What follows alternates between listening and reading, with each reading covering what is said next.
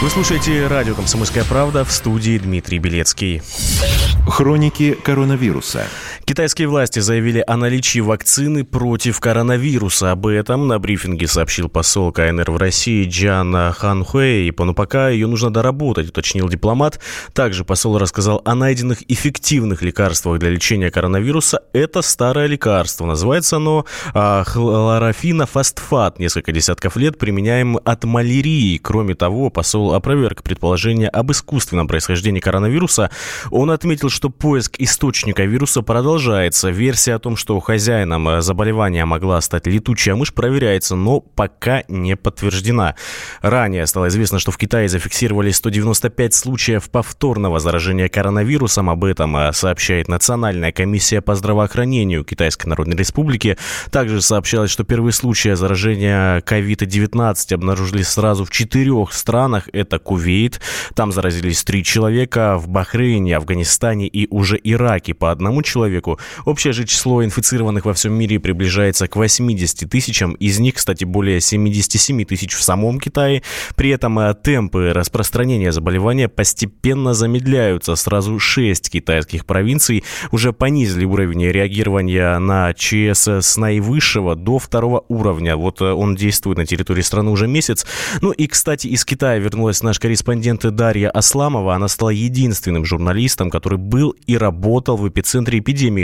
Но вот, э, правда, сейчас Дарья Асламова вынуждена находиться на жестком карантинном режиме вчера в аэропорту взяли анализы у всех, и мы подписали бумаги. Я думала, честно говоря, что там просто написано, что делать, там, куда звонить, если что-то. Только утром прочитала и поняла, что, в принципе, это фактически тюремный срок, причем не разрешено выходить из дома, посещать работу, учебу в магазины, аптеки, общественные места, общественный транспорт, контактировать с любыми третьими лицами. Более того, теперь вступает уже в дело уголовная статья. Если я просто выхожу из квартиры, я тогда получаю административный административное, штраф административное наказание. Если идет предупреждение о том, что если вдруг кто-то заразится, неизвестно, это будет от меня или нет, я не знаю, как это будет вообще доказываться, что-то еще, например, я вышла в магазин, непонятно вообще, как питаться, то тогда идет срок до одного года, тюрьмы, это уже вступает в дело уголовное законодательство, уголовный кодекс, статья 236, часть первая. То есть я даже не могу сделать заказ по интернету, когда я говорю, что я плачу онлайн, просто позвоните в дверь, оставьте продукты у двери, поскольку я не имею права контактировать с третьим лицом, курьеры исключены. То есть все говорят, нет, вы должны проверить, что мы вам привезем. Говорю, я не могу этого сделать. Они, естественно, меня спрашивают, почему, я говорю, это карантин. И я получила практически отказ везде, где я звонила. То есть я остаюсь без продуктов питания, без воды, без всего. Может вообще кончиться уголовным сроком лишения свободы до пяти лет. Специальный корреспондент «Комсомольской правды» Дарья Сламова. Ну а вообще более 12 тысяч человек, прибывших из Китая, остаются под медицинским наблюдением в России. Об этом сообщает пресс-служба Роспотребнадзора. Бывший же главный санитарный врач страны Геннадий Онищенко считает, что под карантином они могут сидеть дома и не нужно никаких специальных мер считаю, что их не нужно было в лечебное учреждение, потому что они вполне могут быть и дома, тем более по тому составу, который там был на этом корабле, это были люди взрослые все, то есть это, mm-hmm. ну, будем говорить, старшие возрастные группы. И вот такой способ, как мы сделали по Москве, когда люди находятся в квартире, им дали определенные условия, ну, чтобы они ни, никуда не ходили, никого не приглашали к себе, а жили в своих нормальных условиях. Их там медики курируют.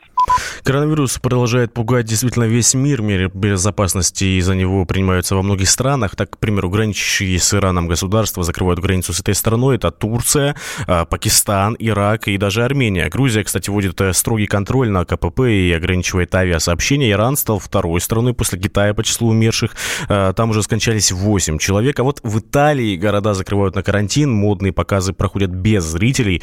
Отменяются футбольные матчи. Даже венецианский карнавал э, завершат раньше срока. Это небывалое событие, действительно. А вот на Апеннинах скончались уже 4 человека, заболели свыше 200. Из-за коронавируса в Италии ввели чрезвычайное положение. Из Италии передает наш корреспондент Татьяна Огнева-Сальвони. Вчера в Италии отменили карнавал. Не во всех городах, на усмотрение коммуны. Какие-то коммуны отменили, какие-то нет. Но в нашем городе, например, отменили нас городок под Миланом. И это, конечно, небывалое, невиданное событие, потому что даже, по-моему, в чуму не отменяли карнавалы, а тут э, из-за новой формы гриппа фактически отменили карнавал. А также закрыли все бары, закрыли карусели, все любительские матчи всех видов спорта отменили. И даже закрыли католические церкви. Накануне начала Великого Поста законодательно запрещено проводить службы в католических храмах. Город пуст. Мы вчера вышли погулять, нарядились котами и прочей фауной с детьми, смотреть на шествие, кидаться конфетти, а город будто вымер. Школы, сады тоже на всю неделю закрыты, пока региональная эпидемкомиссия не вынесет решение об открытии. Еще накануне, в субботу, все каналы на перебой в ток-шоу успокаивали население, мол, смертность крайне низкая, и вообще к концу эпидемии вакцину найдут. Но страшнее даже не от угрозы китайской болезни, а пугает этот вирус паники, который сеет бесконтрольно вот этими вот закрытиями, остановкой всего и вся. Тем временем россиянам, которых накануне доставили в Казань захваченного коронавирусом круизного лайнера Diamond Princess, созданы все условия для комфортного пребывания. Об этом сообщил главный врач Республиканской клинической инфекционной больницы Марата Гатаулин. Он отметил, что состояние здоровья больных хорошее. Но вот какое состояние сейчас у больных, как они прибыли в Казань, мы узнаем прямо сейчас нашего корреспондента «Комсомольской правды» в Казани, Алины Габдульной. Алина, добрый день. А, здравствуйте. Да, ну, все верно. Рассказывайте, в каком состоянии сейчас находится, что вообще происходит с теми, кто доставили накануне в Казань? А, здравствуйте. Восемь человек, которые были доставлены, сейчас находятся в инфекционной больнице. Говорят, что у них состояние хорошее, то есть нет ни температуры, ни насморка, ничего подобного. Вот. А трое зараженных, как известно, из восьми. Также среди восьмерых есть один ребенок. А Пока их... говорят, все хорошо. Сколько mm-hmm. они пробудут, уже известно? Две недели, как, к примеру, в Тюмени Две... это было? Да-да-да, также две недели. К ним могут, допускают, к примеру, там, из родственников, передачки можно передавать, или это строжайший карантин? Людей как таковых к ним, к ним не пускают, и перед, а насчет передатчик сейчас ничего не известно, но говорят то, что в ближайшее время точно нет.